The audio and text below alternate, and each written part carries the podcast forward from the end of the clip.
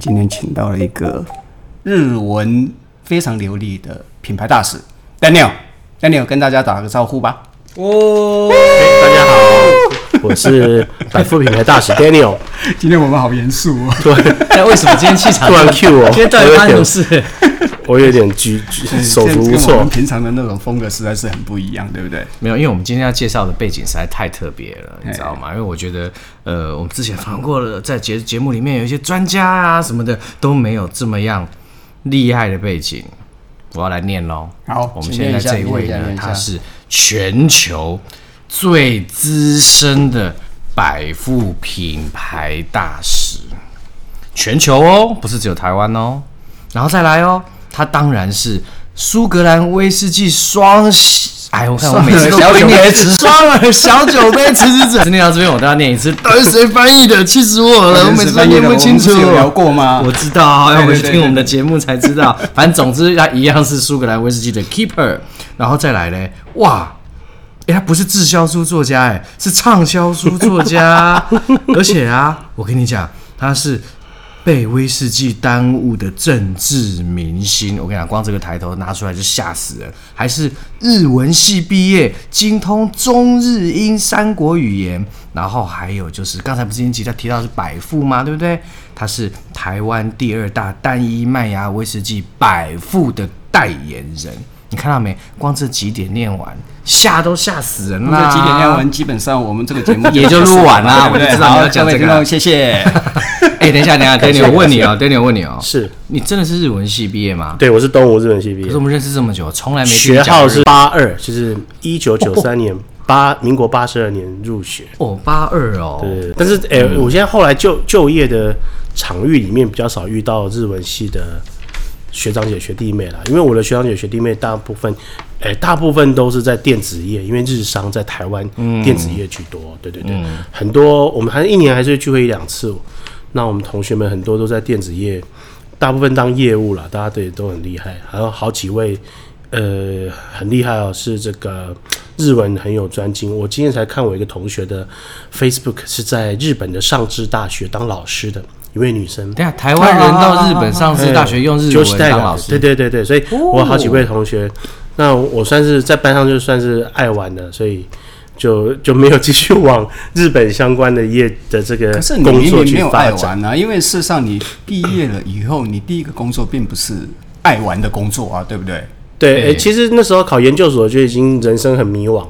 嗯，我那时候就知道说念了日文的。四年日文，觉得可能不是往这个方向去留学啊、就业，所以我就是先去当兵。对，当完兵之后，呃，其实也都是随波逐流。那时候我们家我还有个妹妹，我妹妹就很认真的去准备托福。嗯，准备美国留学，嗯，然后他都去南洋街考托，呃，补习托福，嗯，还有 GRE，GRE 真的是个世界难的东西啊，这个对啊，真的很难。秋大，我们我也准备过，我跟秋大虽然差了两个世代，我们有差两个世代，我一定要强调，你的学号没念的学号是多少？我七零啊，我我是七零啊，所以一个那差三个世代啊，一个世代六年，但是我们同样是托福跟 GRE 那个世代，就是现在还是啊，没有，我们现在台湾的年轻人已经很久。了吧？大概七年级生之后就不太流行去美国留学啊，所以那些被全民英检取代啊，大家都去对，现在叫做什么 G 什么 G 什么全民英检？哎，不会念，不会念，对对，离我们的年代太远。对啊，对啊。哎，不过讲真的，日文系毕业跟你成为政治明星这件事情有没有关系啊？没有没有，我这人生就是。不同不不同的转弯，所以从日文系转弯到去美国念研究所，那那时候就是，诶、欸，找了一个觉得可以申请，然后好像申请录取率比较高的是政治系底下的叫做公共政策或是公共行政，叫 Public Administration，所以我那时候就是念这个完全不一样。对啊，就是我那时候一开始很辛苦，一开始去美国的时候，第一个是克服英文，然后第二是克服住在美国的，而且我还很。给稿，我选了一个天寒地冻的地方，在纽约的上周的乡下，很冷的。然后再来就是克服那个，就是完学问的完全不同。那那个时候你开始喝酒了没啊？我、那时候不太会耶。那时候学长们带我们去那种美国连锁餐厅，哈，比如 Applebee 啊，或者是嗯，台湾也有一些呃，可是我们那时候都是乱点，我我们那都是威士忌加。那边应该是喝啤酒，喝啤酒啊，啤酒啦，啊哎啤酒然后还有挺好喝的。喝美国威士忌啊。对对对，反正不讲品牌，但我那边喝到一些蛮好的美、美国啤酒。然后学长们带我们去喝，我我只会喝威士忌可乐，所以我一开始对威士忌的概念就是。感冒糖浆，就是很难喝。对啊，邱大在前几集有说过嘛，很多 就是美国威士忌，就是被很多美国人这样随便喝喝掉的。对，嗯，Whisky Coke。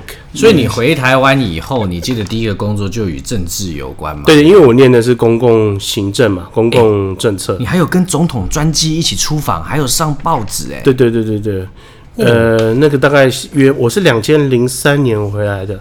嗯，所以那个时候，呃，我申请的工作就跟政治相关。我在政党的国际部工作，后来，嗯、呃，后时候他那时候的政府呢，我去过呃行政院的陆委会，我做的是，嗯、呃，那个叫做新闻联络人跟呃外交礼宾的工作，然后再来又有一个因缘际会。总统府的副秘书长换人，所以呢，他找一个新的年轻的，而且他指名是男生的秘书，因为他已经有女生的秘书了。哎、欸，你讲到现在，我真的觉得我们这是一个谈论政治的节目，哎，超级政治。所以，所以那个时候进去，我后来我我进到这个呃，我现在这个百富这个工作之后，我就比较少谈我过去以前的经历。哦，对，所以那时候我就是进到总统府，然后呃，后来进到总总统府另外一个机构，另外一个机关叫做。呃，国家安全会议那一样是总统的幕僚。我的天哪，你是做，我大部分都还是做。所以你本来是握有国家机密的人呢。他如果继续做下去，他现在就是国家安全局局长。没有了，没有了，还要考试，兼百富品牌大使吗？欸、不过我很多当时的同事、同同僚或朋友。有些人是选择继续当幕僚，那也不错。有些人现在在台北市政府高雄市政府，嗯，然后也有好几位是出来选举，所以我有好几位好朋友是在台北市议员、台中市议员跟高雄市议员。这样子啊？对对对，立法委员，我觉得过几年应该会出。这个我还真的不知道。那他们也都喝百富吗？他们 邀我去聚会的时候，我都很识相的带瓶百富。贿赂一下我们这些国家的栋梁们。哎、欸，我要我要帮邱大问个问题。他说我一定要问这一题，就是你那时候去跟总统专机出访的时候，对对对，留了多少空姐的赖？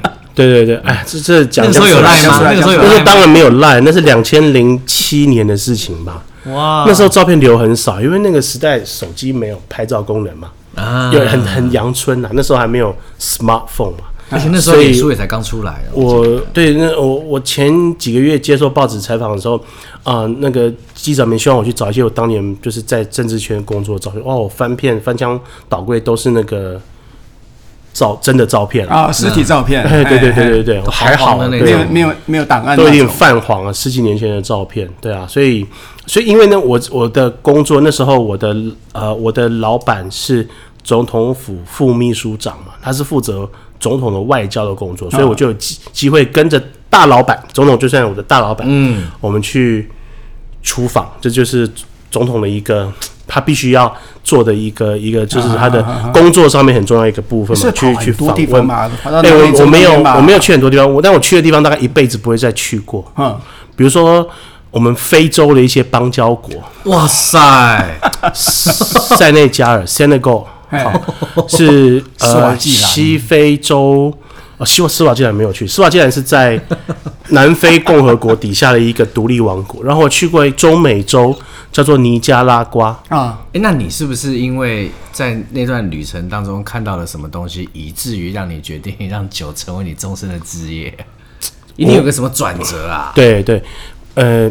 可是我是个很诚实的人，我没有办法美化说，比如说我有一天在什么地方看到一个亮光，然后告诉我你要去 你要去喝酒，你要去做威士忌，这些都是我们讲师在说。其实就是一个 平铺直叙，一个换转换工作跑到，一个求职的人的，我就是这样子在网络上看到这个这个工作。不过那个时代。威士忌品牌大使在全台湾没有几个人，所以我看到那个那个时代，那时候一零四挂在上面，那个时候是几年了？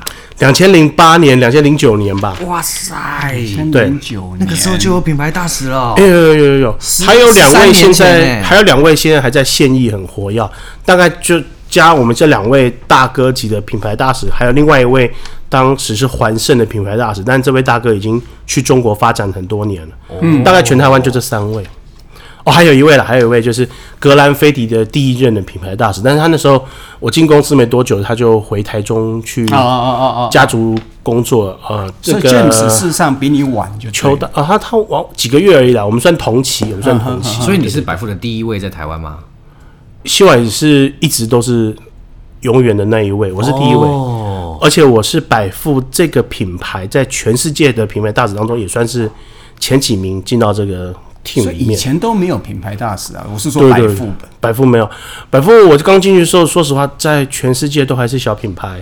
我们那时候只有美国品牌大使，而且全美国那么大，他们就只有一个，只有一个，对，只有一个品牌大使，然后。啊、呃，英国一位当地的品牌大使跟一个全球大使就这样子，对吧？嗯，所以，所以我算是蛮早进入百富这个 team 的。哎、欸，那你为什么当时会会做这件事情？像你刚才讲的，那时候百富还是默默无无名，对对对，小的一个品牌。可是你看今天到如此巨大，可是，在二零零八年十三年前的那个当下，你怎么会去选择一条这样的路？你看到了什么啊？对，有时候求职就是一个很有趣的一种。各种的选择嘛，哈。如果那时候我多早一点选择别的工作，可能我现在人生就完全不一样。嗯，偶尔会回来还想说，哎呦，那时候如果我工作到别的地方，可能现在人生会无法想象完全不同的一条岔路。局长啊，对不对？对啊，对啊，我就说嘛，可能呃，我讲个笑话好了，哈，我我尽量隐晦一点讲。那时候我的老板呢，隐晦一点，你看他已经笑了，在旧的台中县，他当过台中县副县长。他有一次呢，就带我隐晦点讲，不要讲人名。哎他带我去呢，台中县，现在是大台中了哈。哎一个非常大的一个呃，当以前当过台中县议长的一位政治人物，那当年人家已经是全台湾有名的。好，他就带我去拜访他，去他的服务处。然后呢，呃，那时候我才三十哦，不到三三十岁吧，三十岁。然后我老板就说：“哎，一定。”看完这笑脸安暖，啊，你早给他进嘛哈？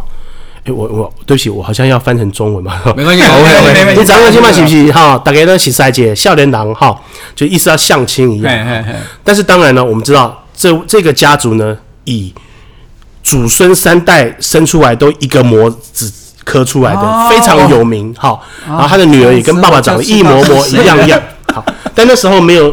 smartphone，所以呢，我我在当场的时候，老老板这样开我玩笑，对不对？可是我后来把这个当玩笑出来讲，说如果那天哈就这样子，嗯，为了少奋斗三十年，加入这个政治家族的话，我现在就不是跟各位讲话了，我现在就是台中市议长或是副议长。哇，你确定入赘嘛？对不对？对，我搞不好就可以跟着这个家族进去。你确定以上讲的内容我们可以播吗？我我什么都没有讲，我什么都没有讲，我没有提到人名，对不对？我不知道，但我没有提到人名。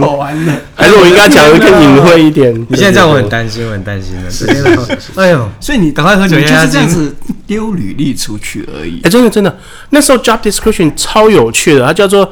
某某威士忌公司争品牌大使，而且呢，我们公司也是很机车，全部写英文。嗯，啊啊，在一零四上面是全部写英文。Brand and b Whisky Brand Ambassador，我刚刚搞不懂了，但是这个 Job Description 上面就看了啊，有些当然就是比如说作为行销部跟业务部当中的沟通啦，呃，教育训练啊等等的哈。但最引我兴趣的一个工作叙述叫做。这个是个呃定期的工作，就是做教育训练呢，不但是做一般的，还要跟做这个叫做 promotion girls。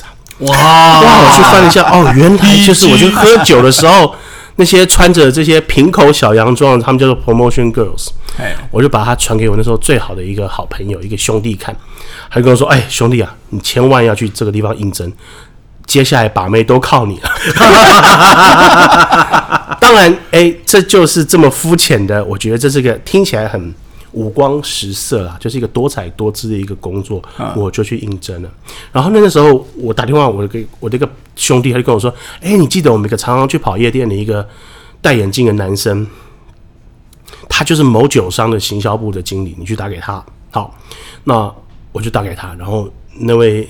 行销经理就跟我说：“哎、欸，太巧了，Daniel，我们公司就是在找这个品牌大使，你来应征，我觉得你很适合啊，就其实就是两个是同一件事情，哦、我就这样进了这个。你会觉得天注定要你来做这件事吗？哇，那时候呃，interview 挺辛苦的哦，大概从过年前到过年后过了，大概有三个不同的主管，就是一关、两关又三关，老外特地来台湾。对，呃，我是这样脸上贴金的，是老外来台湾顺便 interview 我，但真的要等到那个老外主管来，我还我那个第二关、第三关 interview 等了好久，等了一两个月这样子。对啊，对，所以你中间事实上你也没有再去找其他的工作了。呃，那个时候我找工作哈，大部分因为其实限受限制，另外一件事情就是我之前在政治圈工作，但是我呢，嗯、我那时候打定主意是要来往这个叫 private sector，就是私人私人企业。嗯，那那时候也有一些一些机会，但大部分都是跟呃企业的什么董事长、总经理、特助啦，或者是大的企业，或者成立一些公关部门啦。啊啊啊！说实话，那时候也去某个烟商去。应征他们的品牌大使嘛？哦，没有没有，烟商就没有品牌大使，因为那个时代台湾的烟酒，呃，这个管制的条例已经对烟挺挺严格，但他们需要一些，嗯、就是因为这样，他们需要一些专门的部门跟人去跟政府打交道，哦、做一些游说的工作。哦、我也去应征过这次这样的工作，哦、这样对，所以就是这样的之下，哎、欸，因缘际会，而且说实话，对于大概我们没进这个企企业。产业，但是呃，旁边也可以听到说，就是好像酒类的这个产业的呃福利啦，薪资似乎是不错哈，也是所谓的外商公司，所以我那时候就对这个工作机会抱着蛮大的期待。之前事实上对酒是完全没有任何认知的。那个老外的主管来 interview 我是我最有趣的，就是那时候 interview 很多次嘛，嗯大家都问我一些很。知识化的问题，只有那个老外主管问我，都是一些很有软性的话题，比如说，哎，Daniel，你都喜欢做什么工作啊？或啊，我呃，应该不是说，Daniel 工作之之余喜欢去哪里？那我就很坦白说，那时候很爱玩，我说我就是去酒吧、lunch bar 跟朋友玩。你去哪些 lunch bar 啊？你喜欢喝哪一些威士忌啊？他都问我这些问题。嗯嗯，那还好，我还真的答得出一些所以然，所以，所以事实上你在之前。都有一点点的了解就对了。我觉得跟邱大你相比的话，我在进入这个行业之前，就是一个把威士忌视为在 bar 跟 KTV 里面把妹用的，就是这样子。对，有一些特定品牌的威士忌在 KTV 里面喝的那个风味，我到现在都记得，因为那个杯子不对。每次去晚到的时候，玻璃杯都不见了，都剩那个塑胶杯。不晓得为什么那个 KTV 里面的塑胶杯倒威士忌进去怎么样，那味道都不对，所以那是我一个刻板印象。所以其实表示你天生对这些风味的敏感度是存在的耶。哎、欸，没有没有了，没有了，这个这个这个这不敢自己这样讲。听起来是个巧合，但我觉得有种某种程度上也是有点命中。没有了，没有。我觉得我这个行业其实，我觉得对风味上面，我常常碰到不同的呃业余的爱好者。我发现他们对风味上那个掌握，有些我觉得都哇自叹弗如，就是很厉害的那种细节上面。我算业余爱好者，还是业余爱好者，我也是。对，很好啊，就是各位都有一个这个很好的正直来来支持喝威士忌这个兴趣，我觉得是最好的。哎，可是你知道吗？哎，你先问，你先问，你先问。呃，问题在于说，因为事实上你在之前对这个东西，对威士忌其实了解只是很粗浅的一些印象嘛，对不对？嗯、所以在进入这个品牌大使的工作的时候，有没有？那一定是公司一定会训练你嘛，对不对？对，你自己也必须要自我训练。没错，没错。对啊，所以你是如何去做这些？哎呀，那个时代虽然也不过是十二年前，嗯，小孩出生到现在也是一轮了，但是呢。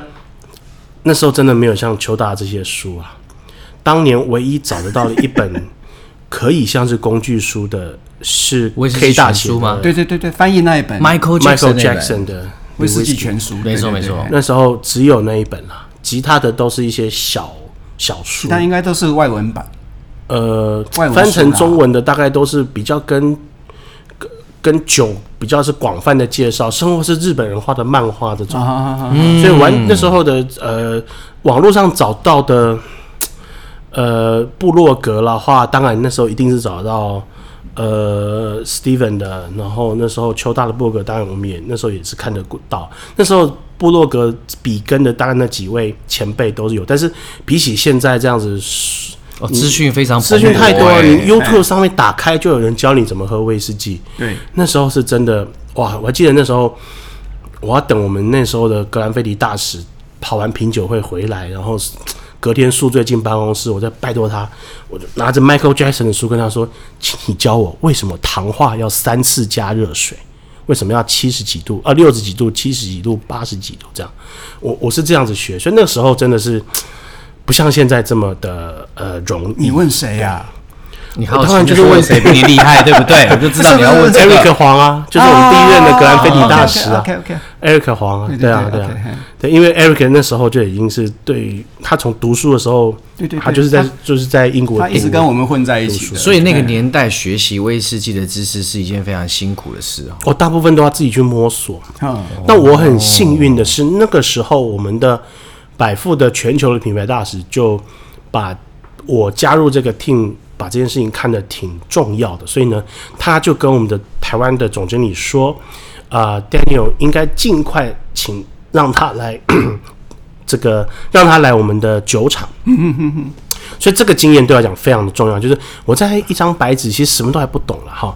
结果那时候去的时候有点太早，就是我觉得应该要先学习，再学习一段时间去酒厂。我那时候就是每天被丢过去，然后就跟着这些糖化的。这个师傅们，呃，贩卖的师傅们去桶匠也这样，就是去蹲点。好，所谓的实习，其实就是在旁边看他们做什么事情。哦，真的啊？那能够搭上几句话就问他问。对，我也是好奇，我也是想问这件事情。有啦，其实贩卖啦，呃，橡木桶工厂都还是稍微抓这些工具让我体验一下，啊、体验一下，必须一个月时间。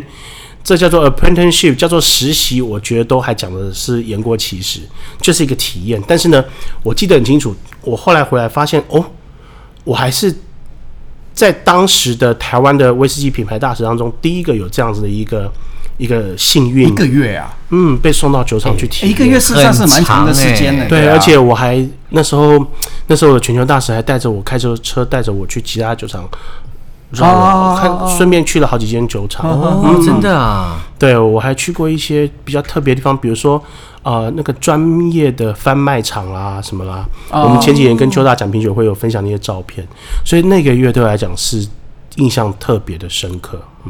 嗯，哦，我一个月的时间呢，基本上完全可以把你变成专家哦。哎，也不敢这么说，但就是从一张白纸，你看 K 大去七天就变专家了。对啊、那你有算过你加起来？我我没有像竹鹤正孝这样的天才啊，去 long more 一个礼拜，然后就可以写一本笔记本，就变成日本威士忌之父。是，人家还带了一个老婆回来，哎，对不对？真的不一样，没有，对对对。哦，所以你去那边哇。刚进去没多久，然后花了一个月的时间让自己学习很多有关威士忌的事情。对对对。可是你这一路十几年下来，有没有什么什么是你原本不会，但是到后来因为这份工作能够让你学到更多更多的东西，受到更多不一样的训练？还有没有什么是你印象很深刻的？为了成为这个百富的代言人，你说的是酒的知识吗？各式各样的。嗯，我觉得酒的知识是肯定要慢慢去累积了。好、嗯。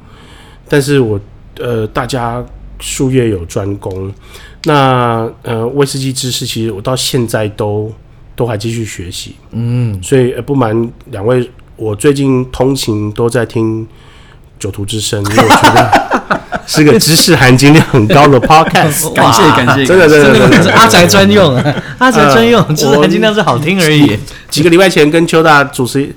合作的哈拉主讲了哈，嗯、我这个在旁边帮腔一场品酒会，我跟他讲，我都有听到他在这个 podcast 里面讲的一些东西，我觉得形容的很棒。对，哇天哪，我看你知道的比我知道的还多。没有，我都录完就忘记，都跟邱大同学被念。好，好也是两位的这个，你们两个的这个碰撞之下，我觉得不用再偶露我。哎，不过我好奇问，我好奇问，因为这十几年下来，我我觉得。百富的转变是很大很大很大的，是。哎，不过不过好，我对不起，你刚刚的问题我还没有回答我。哦，好好。呃，我觉得学习的东西有几样很重要，比如说第一个就是你要怎么跟人家说故事？哦，是，这个行业当中有很多佼佼者，像 Howard 也是我学习的对象，就是怎么样在一个轻松的气氛之下，然后呢，你要让坐在台下的人能够呃愿意听你讲故事，所以这还是我现在在、嗯。而且你面对的人是非常非常的多嘛，对不对？哦，这个甘苦谈我们会，我这个插题下去，我可以讲很久、哦。哎、欸，你有没有算过你从之前到现在累计讲了多少场啊？上千场肯定肯定有、啊啊、哦，所以上千场有没有接触一万以上的人肯定有嘛？嗯，一场二十个人，对啊。所以我曾经自己算了一下。我坐高铁的那个路程，恐怕可以从台北、纽约、纽约到台北这样绕好几圈，一年好几万公里啊，那是跑不掉的。对啊，我常常在路在高铁的路上，高铁站遇到。同行的品牌大使，这是我们最常相遇的地方。有有有，我也很常在高铁站遇到我们同行的，超好笑的。所以第一个就是这说故事的这个技巧，这我到现在都还在觉得我还学习不够。比如说像我的格兰菲迪大使 James，他就是个很棒的 storyteller，是没有错，讲故事就他也是很厉害。我觉得我要继续学习。那另外一个就是百富这个品牌很有趣，就是它是很强调它的形而上、精神上的东西。诶，也不能说形而上，它本身就是的确。的的确确，这个酒厂是以传统方式做威士忌，嗯，所以呢，我们十几年来，我们的 slogan 或者我们的 keyword 都是所谓的手工，嗯，所以呢，几年前，嗯，我的行销总监也也鼓励我说，我们用嘴巴讲手工，不如你去体验一下，所以我们那时候就有，我大概有做了两年，一个一个一个 project，就是我我每一年花几个月去学习。一样的手工，各种各种的不同的手工嘛，嗯、对，从 bartender 里面的手凿冰块，然后呢，呃，做精工，做手拉胚。我那时候想，其其呃，异想天开想要做可以喝威士忌的瓷做的手拉胚的杯子，但是很难啦哈。然后嗯，比如说手吹玻璃瓷做的，啊，哎，对对对，就是 手拉胚。可是手拉胚毕竟那个薄度不像玻璃，对，用那个喝威士忌感觉。不像一般用玻璃杯喝的，反正就那时候我就体验手工了。我也做过手吹玻璃，嗯，做过皮件的制作啊，等等的。所以你因为这边工作怎么样，多才多艺耶。哎，对，那个其实是个挺开心，就是 本来是工作上需求，但是每次花三个月，然后每次大概每个月每个礼拜抽个三五个小时去体验。比如说手拉胚就是一个非常修身养性的东西，你坐在那个拉胚机前面，大概就是三个小时。你就是面对那个那堆那堆陶土，啊、做坏再重新来，做坏重新来，啊、那个是完全心无旁骛，那是个蛮好的一个体验的感觉。嗯，所以我觉得那是一个很好的一个，因为工作得到了一个学习，嗯，体验各种手工的的这个有趣的地方。我觉得这也是因为这个品牌特性的关系，以至于让你有机会体验这件事。因为不是所有的品牌大使都一样啊。对，我觉得百富很幸运，就是我们。从很早以来就知道这个酒厂的特殊的特殊之处，所以我们知道手工这件事情是，而且我们是真真实实的哈，不是现在很多是我们后，但是我们后来发现各行各业都可以讲手工，那稍微有点有点有点。有点泛滥，可是百富的确这么多年来是很坚持的这个手工的这样子的一个方式在做呃它的威士忌，所以我觉得，所以这手工这件事情是十三年前就开始一路讲到今天吗？哦，几几乎乎是哦，我们这十几年来大概都是。哦、那我们这两年可能对于百富会有新的诠释，但是其实还是在环绕于这个酒厂做威士忌的各样的。甚至大部分讲的是实做，要用用手做，传统做。可是呢，有时候我们也想要呃跟大家分享，我们这个酒厂职人们、匠人们，他们花很多很多年的时间、生命啊，这个工作经验都是三十年、四十年、五十年这样子。呃，比如说李以前李国修老师说，一辈子做一件事情，专注做一件事情就是功德圆满啊。其实，在我们酒厂看到很多这样子活生生的例子。哎、嗯欸，我突然想到有一个东西你可以去做、欸，哎，是，那做一个木桶怎么样？哇，那那真的不容易。那个我我在实习的时候 挖了一个洞，真的去 Cooperage 去桶匠工厂去体验过，但是真的要实实际上做一个。木桶的话，要从学徒开始，起码要蹲个。我我我的意思说，在台湾事实上还还是蛮多人在做木桶的嘛。去玩一下木桶。对对，我、啊、那可能就是要公司愿意让我在酒厂待得更久。你自己做个木桶，嗯、然后自己把那个 New Make 装进去，然后自己收成一桶单单桶。我我应该在第一年实习的时候就做这件事情。你看，十二年后就可以装百富，有时候有啦。那时候桶匠的这个领班，我们的 Head Cooper，我们的那个首席桶匠，有时候叫我签一个名，我就是就是半半体验、半参与的，装了一个桶子，然后签了一个名字，但是。我估计那个桶子后来就拆掉，再当做 练习用。你说只是做一个桶子而已，就是就是啊，签个名，桶子拆开来再装回来。OK OK OK，对，把那个酒进去就对。那个酒放进去，你看现在也是满十二年，是啊，谁知道啊？十二年就突然百富也超酷的。那时候想说，哇，我我签个名字，这个桶子两千零九年，这桶子里面如果装酒要等。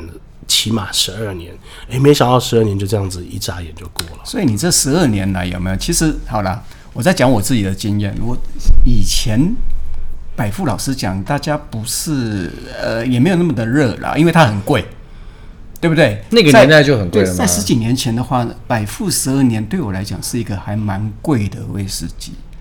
它的、哦、对啊，它价钱价钱大概就是一一千二左右嘛。是，对啊。那现在还是一千二左右。哎、欸，那这样不是很佛心吗？人家说威士忌价钱一直上涨、欸，哎、欸，没有，威士忌的价钱在比较低年份的核心款，其实它没有什么涨，其实是没什么涨。对，我我我要问的是这样子，因为在这十二年以来，有没有你事实上一直一路看百富在那里成长？嗯，对啊，呃，为什么？你是说为什么在台湾？它到底发生什么事？有什么样的变化？对啊。我真的很好奇，终于被我逮到机会可以。我觉得应该是品牌大使的诚心诚意。哎呀，笑感动天，刚好了，这集就录到这里了。哎、欸，不是认真讲，认真讲，你这十几年到底看到了？哎、嗯，我的转变做了什么？我的角色挺有趣的，就是我我我真心相信，一个品牌要成功，要是一整个 team 的团队合作了哈。嗯我觉得我们的业务同事也做了很很很棒的努力，嗯，然后呃，行销部门也做了很多很有趣的活动。但我我以这个品牌大使这个角色有一点旁观，其实有点蛮有趣的，就是我我刚进公公司讲品酒会的时候，讲了一整晚，然后来跟我握手的欧吉桑说：“哦，谢谢你。”我觉得百威很好喝，我就思量一半啊，百富威士忌是真百威。从餐厅包厢走进来，拿着我们酒瓶看，这这这是这百灵坛吗？哈，对，所以哎，可是呢，现在这几年转换好大哦。朋友们或者是来参加品酒会的消费者告诉我说，哎，我到处都看得到百富啊，呃，朋友都点百富啊。好，就是突然从一个还没什么人知道的品牌，然后在这个呃十年之间变成在台湾很受欢迎。其实我觉得挺有趣的，这个、嗯、这个这个这个成长很有趣。那你问我成功在哪的话，嗯，我觉得第一个是它刚好，我就我觉得就像刚刚我们录节目之前的闲聊，每个品牌成功。运气还是占了几分的哈，努力当然很重要，努力占了六七成，当然这但还是要两三成的运气。我们那时候的运气就在于前面的一两个 single mode 比较成熟的大品牌，刚好我们捡到了它的这个大饼之中，我们捡到了一部分。那所以这个事之下，而且我觉得消费者在台湾都有一种想要尝新鲜的一个感受，所以呢。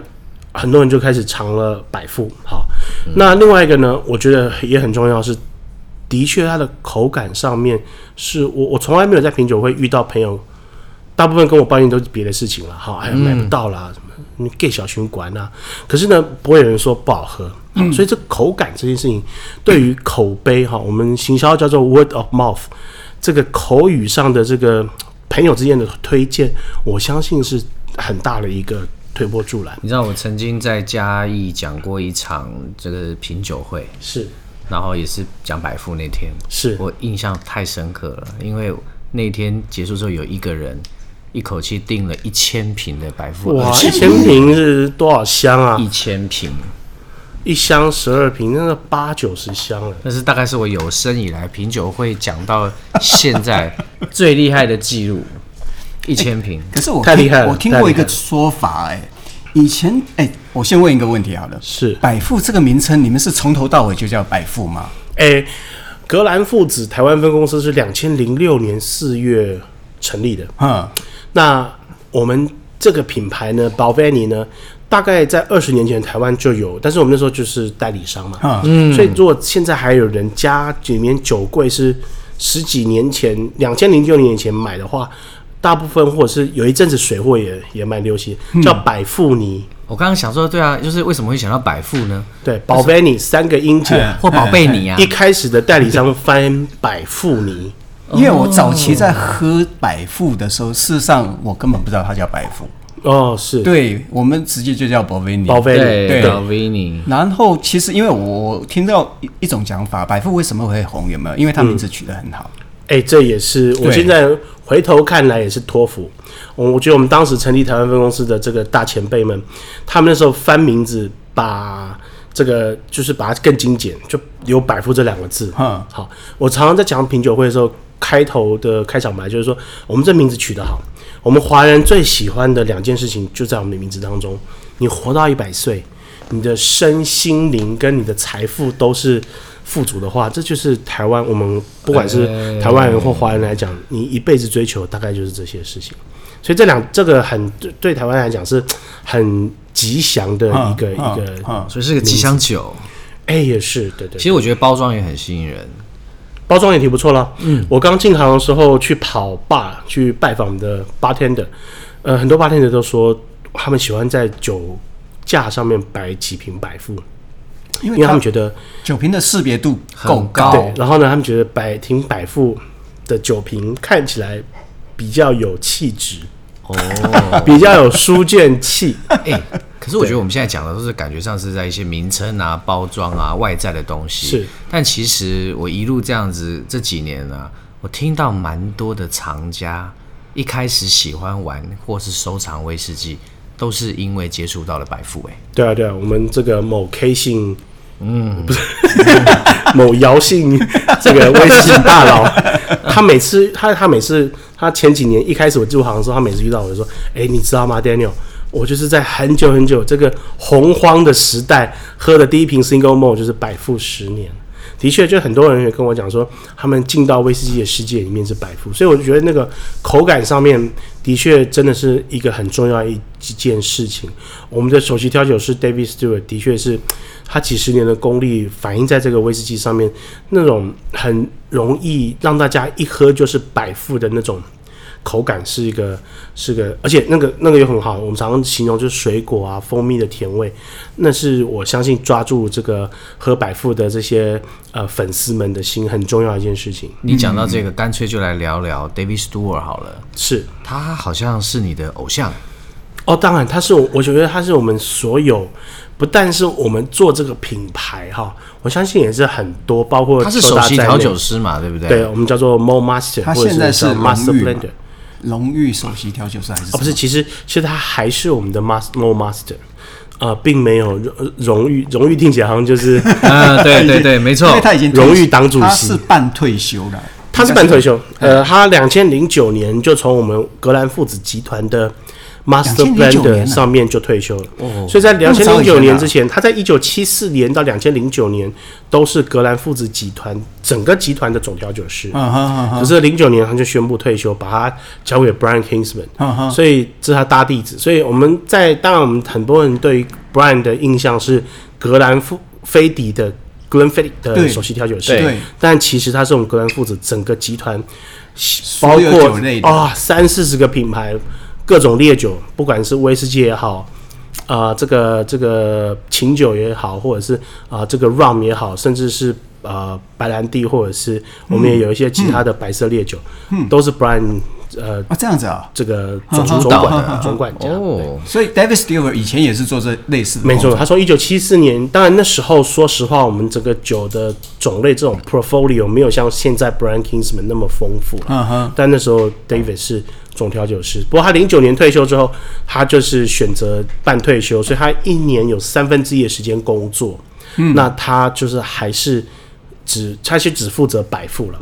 其他的品牌就都交给他的大弟子 Brian 负责。哦、所以从两千零九年到现在，其实呃，David Stewart 还是百富的首席调酒师。根据我的理解，这位首席调酒师 David Stewart，他是业界最资深的首席调酒师，还是过桶的首位的发明者啊？对，David 在酒厂工作的时间从一九六二年到现在已经满了五十八年了。嗯，一九六二年到现在，对，所以跟他一样，现在有这么久的资历服务的首席调酒师，呃，有几位他们都是好朋友，但是呃，譬如说怀特马凯的 Richard Patterson，大概晚他个几年，嗯，啊，Richard 大概也是在几年前，呃，迈向他的人生，呃，这个酒厂五十。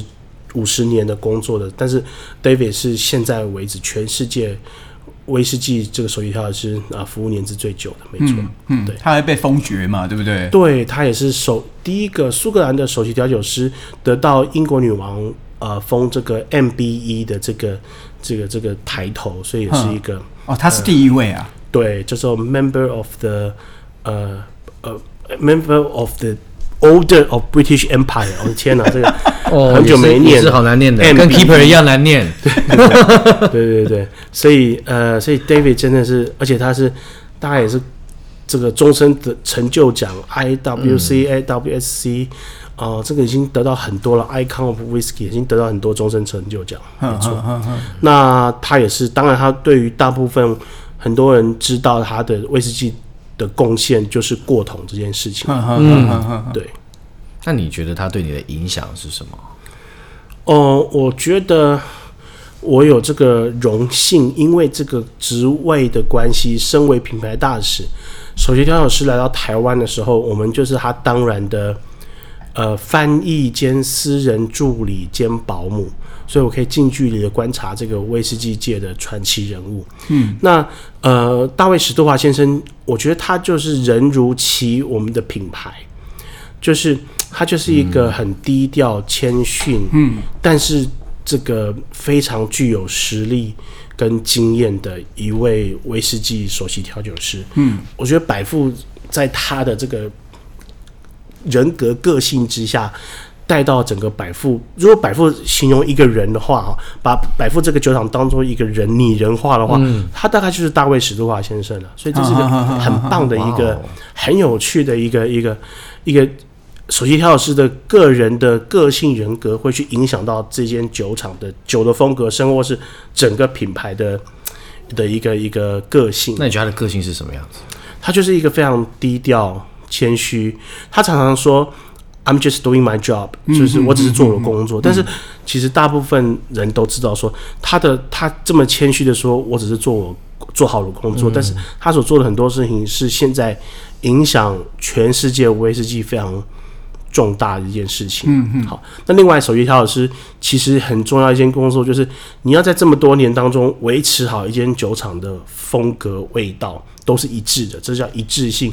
其实大卫史多华先生也做得非常好。嗯嗯。我记得好，我我我有几年前去啊、呃、日本出差的时候，我去北海道哦，还是北不是大城市，北海道的一个城市，然后饭店旁边有一个酒吧，我就走上去了。然后呢，很小的酒吧，我发现哎，美女打开好有趣啊！这个酒吧里面卖的竟然都是八零年代装瓶的威士忌，Single Malt。好，我当然就点了一个百富那个 Classic，大概是八零年代到九零年代初装瓶的，哦哦哦，像那个白兰地瓶的那种。对，那就是大卫史都华先生用过桶雪莉桶所制作全世界第一款过桶的威士忌。嗯，嗯，点起来一杯，我记得单杯也不贵，好，我就喝了一下。哇，真的是惊为天人！为什么呢？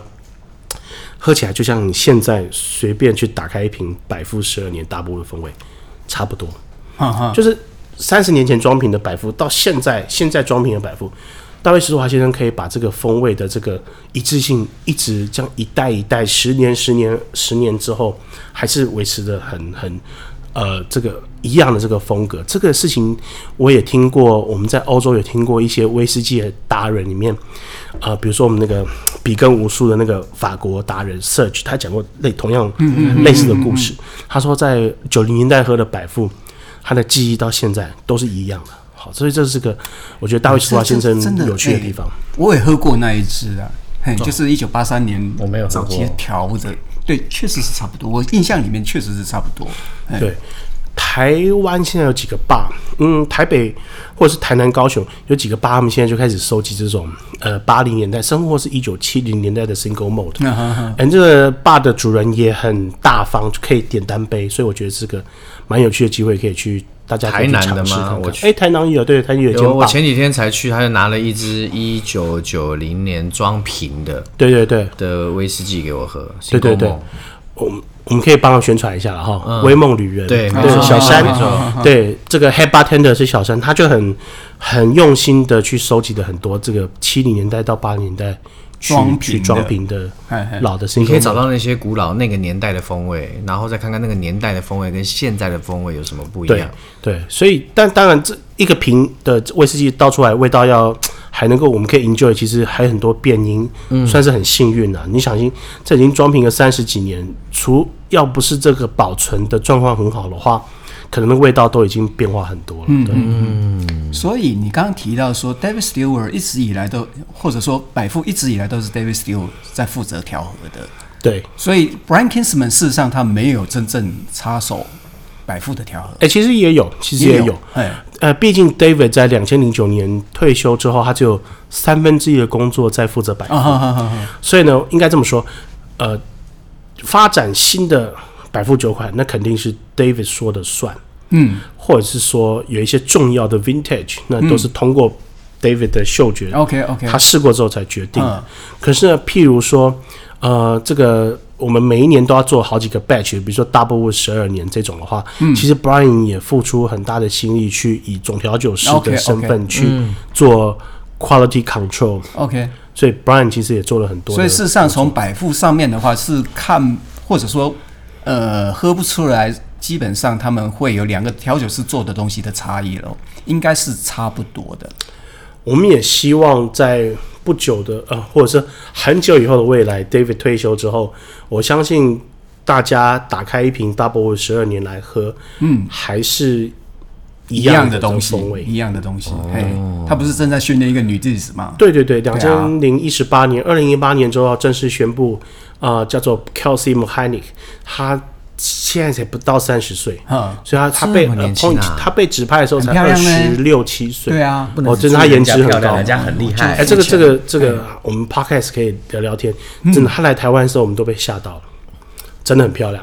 哇 对啊，所以我们有点担心老先生跟女徒弟一起上台的时候，媒体朋友会不会？就是很肤浅的把 眼光放在女徒弟上，我们那时候私底下有点这么担心，对对对。所以基本上这个调性在很久以前就已经定掉了，然后就算后来是另外一任手调是 Brian Kingsman 在做总总调酒师嘛，对，现在格兰父子总调酒师是 Brian，是吗？所以还是一样，就是等于是有一点点延续当时的精神跟当时的调性的基调，只是继续把它做。对，Double 是这样，但是的确，比如说这几年的百富的新的酒款，其实都还是 David，所有都是他有参与。哦，我记得去年那个故事系列，那个也是 David。对对，这一定都是，因为毕竟 David 还是首席。我一直以为是 Brian 他做的，哎，你知道我刚刚我刚刚一路这样讲啊，我一直觉得说，天哪，他们只不过就是把这些一两百年前的味道持续做下去。可是我越想越不对耶，因为你看现在威士忌，它为了在风味上面做很多的变化，所以开始有。好多好多的创新，可是你如何在那些创新的过去没有呃试过的做法里面继续维持它原本的这个传统的精神？其实对于一个坚守原本风味的角色是个大挑战诶。对，这是百富有趣的地方，就是两件事情它都兼顾到，它在呃兼顾着传统方式，以首席调酒师的。角色又去创新了很多味道上面，或者是制作威士忌，比如说过桶就是一个很好的例子，来做一些更多的创新的这些实验。我觉得这是在百富之间酒厂看到了一个很有趣的，呃，看起来好像冲突，但是呢却呃并行不悖。这是我想到有些 IB 有没有？他会装 Burnside，对对不对？嘿。我们社团，我们事实上也装过一次。对，这是另外一个话题，就是喝出来感觉大家都知道那个就是百富。对，这个要解释一下什么叫 Burnside 吗？我觉得我们在解释这件事情之前，是你今天带了哪一支酒来啊？哎，对，我们今天带来是想要跟大家呃听众们一起分享百富大家，我们刚刚提提很多这个过桶的这个呃双桶 Double 十二年，嗯、但其实我们还有一个很棒的，大概是约莫在五年前六年前上市的，叫做加勒比海兰姆桶，嗯，是十四年的年份，嗯，英文叫做 Caribbean Cask。这个在美国十分受欢迎，所以我们希望那个今年以后，让台湾的威士忌爱好者能够多多认识这款十四年加勒比海橡木桶。嗯嗯，对。所以顾名思义，它是用加勒比海来的兰姆酒桶去过桶。嗯，呃，约莫大概平均四个月的时间就可以得到这种，我们从香味到口感就是非常有趣的兰姆酒的那个风味，所以就是热带香料啊、热带水果啊，然后呃一点点糖果的甜味，一点点呃这个这个我们常常讲啊，就是热带水果可能你可以想象是呃香蕉啊、凤梨啊这种，然后那个糖果老外说是太妃糖，我们台湾人可能。对太妃糖不太熟悉，但是我觉得你可以想象中各种的糖果。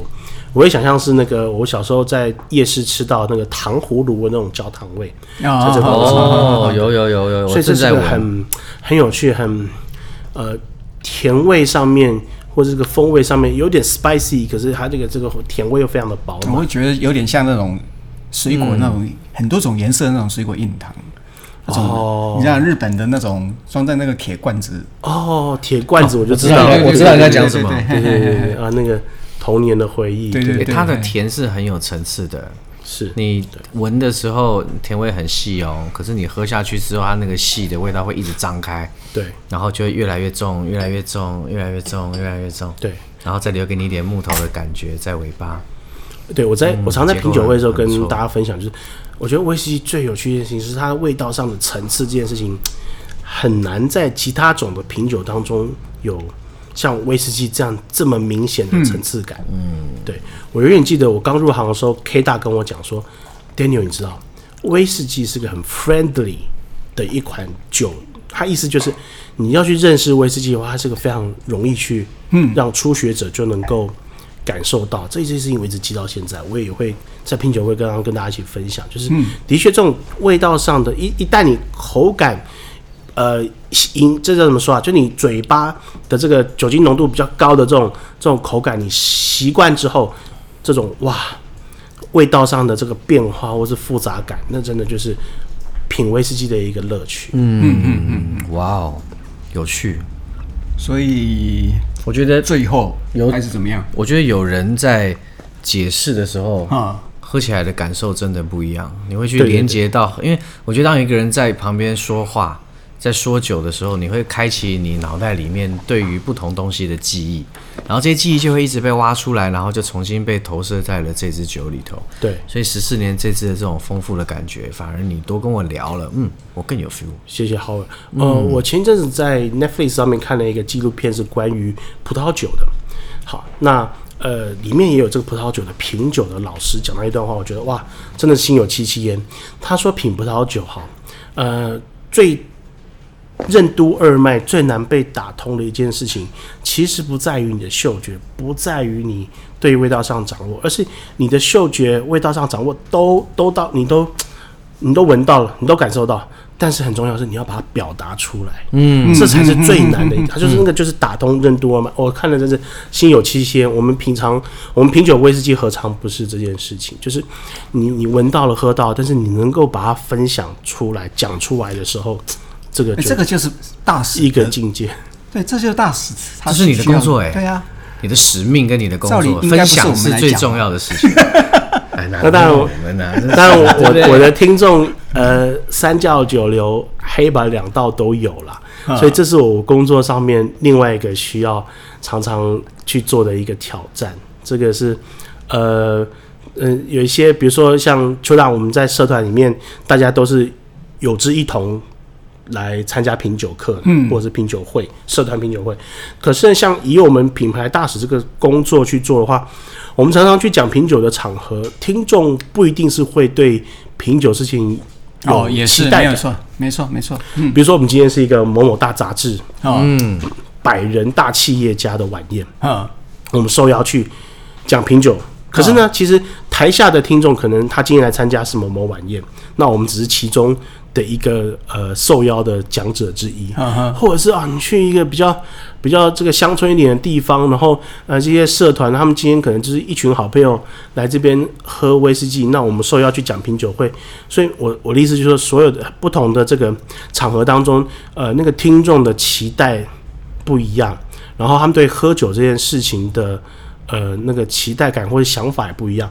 其实这也是我们品牌大使工作上面的一个一个甘苦谈。嗯嗯嗯嗯，这个浩文应该也挺有感受。你也是 常常去到处各种地方去讲品酒会，你会发现，哇，北中南，台湾说小不小，说大不大，北中南还是真的蛮大的不同哎、欸。其实顺应民情，然后呢还要能够表达品牌的意念，对我们来讲真的是一个挑战。还要用我们的心跟肝去跟大家干杯，还要去 对，没错没错，去跟大家交朋友，真的真的，所以还好高铁不会坐过站，不然的话，如果以后高铁通往宜兰，我常常可能就会坐过站。对，哎、欸、，Daniel，你今天好像有带个小礼物要来给大家、欸，哦，是是是，呃，这个在畅销作家面前。这个班门弄斧，谁是参加？不是你不是台湾大修大滞滞销书作家比例最高的地方吗？呃，我我在二零一九年写了一本叫做《百富鉴赏攻略》，啊、呃，也花了两年的时间把它给给出版出来。对，中英文对照，它应该是台湾现在。呃，还是唯一啦，一本威士忌专书是中英文对照。对对，这也挺好的。这个开，我们有很多欧洲英语系国家的人来跟我们购买，这是这个意外打开了另外一个市场。那、我今天带这，我我带三本书来，所以它是本海外畅销书啊。哎、欸，你看人家上卖到海外去嘞、欸，我没有英文版啊。呃，不过把它翻成，把它变成中英文对照，真的是，尤其是英文这件事情，花了我很大。本来那本书在一年就可以出版，我又再花多花一年时间去把它做出来，这这很辛苦。对，所以下一个版本要对，有日文的吗？呃，这个这个应该是期待。对于收集这个百富各种酒款的，对，应该是非常有用的。那这是攻略耶，对啊，是。就是那时候，我们花了，我跟编辑们花了很大的力气，把所有出过的百富都放在这本书里面。嗯，所以前面半本是关于酒厂的介绍、酒厂的历史、生活、威士忌的制成，都写在第一部。然后第二部就是，我记得有一百五十款不同的百富，我们把它写出一百五十款，对，变成一个你可以去收集威士忌，然后呃收藏百富一个很好的一个一个图鉴，也不止吧。嗯，我们我说算大概是一一百五十几款哦，对啊，哦，所以全部都在里面的。哎、欸，当然那是一九年出版的，后来我们百富还有一些新的酒款，希望有机会像威士忌学可以再版，呃、我就可以再 renew 一下里面的酒款。欸、想得到这个书的听众要怎么样可以拿到它呢？所以我们是不是来做一个有奖问答？好啊，好啊，那你来帮我们出题目，我们来抽出三位吧，三位。然后我想那个详细的游戏规则，我们会在这个呃再再来分享哈。好，那我先讲题目，就是很简单，题目很简单，请各位听友呃回答这个题目，就是我刚在我们的这个分享当中提到说，百富对威士忌界上面做一个很大的贡献，是叫做。什么两个字啊？什么样的功法？这样、嗯、这样可以吗？可以可以可以，蛮简单的哈。可以可以可以试一下，那个是在一九八三年的时候发生的事情。对对对对对。哦，我这提示一点都没有用吧？没错，可是已经讲完了。应该很容易，应该很容易。是啊是啊。哎，那如果是这样的话，哇，我们今天这一集听到很多百富的故事，听到很多 Daniel 的丰功伟业及丰功伟业及人生，不敢不敢是。然后呢，我们也喝了酒，然后还有礼物要送大家。那我想，百富接下来有没有一些什么特别的事会发生在今年啊？呃，值得期待的是，百富我们会继续的有推出新款的百富哦。哇！那详细细节不能透露太多，因为让大家 继续卖个关子出来。可是呢，我可以讲的，我想我可以讲的是，我们今年会在台湾呃上市的百富呃有高年份。哦，对，然后呢，六十年，六十年，五十八啦，要五十八啦，所以有高六十年，你知道吗？那而且其中也有很有趣的故事在这个这新的酒款当中，这样，所以呃，目前只能透露到这边了，然后根本没有在讲，也会有新的酒，在这当中也是有新的酒款，而且。我刚刚想一想，嗯，都是都是高年份，对，哦，但是但是我觉得还是要让大家有点期待了哈，呃、我想可能最快在夏天之后，我们就会陆续的推出这样子，嗯、哇，嗯、好，好棒哦，好棒哦，好棒哦，哎呦，今天请你来超棒的。谢谢谢谢两位，无加无量，还有消息，我觉得这还蛮开心的。是啊，太好了太好了，那我们接下来今年所有百富的事情，嗯，Daniel 要再麻烦你啦，请大家今年也是继续支持我们百富大义麦芽威士忌。是的，是的，是的。好，那我们就谢谢 Daniel 今天到我们的节目里头来。我是 Howard，我是薛可夫，我是 Daniel。那我们我们下次见，我们下次见，下次听，下次听。好，拜拜，拜拜，拜拜。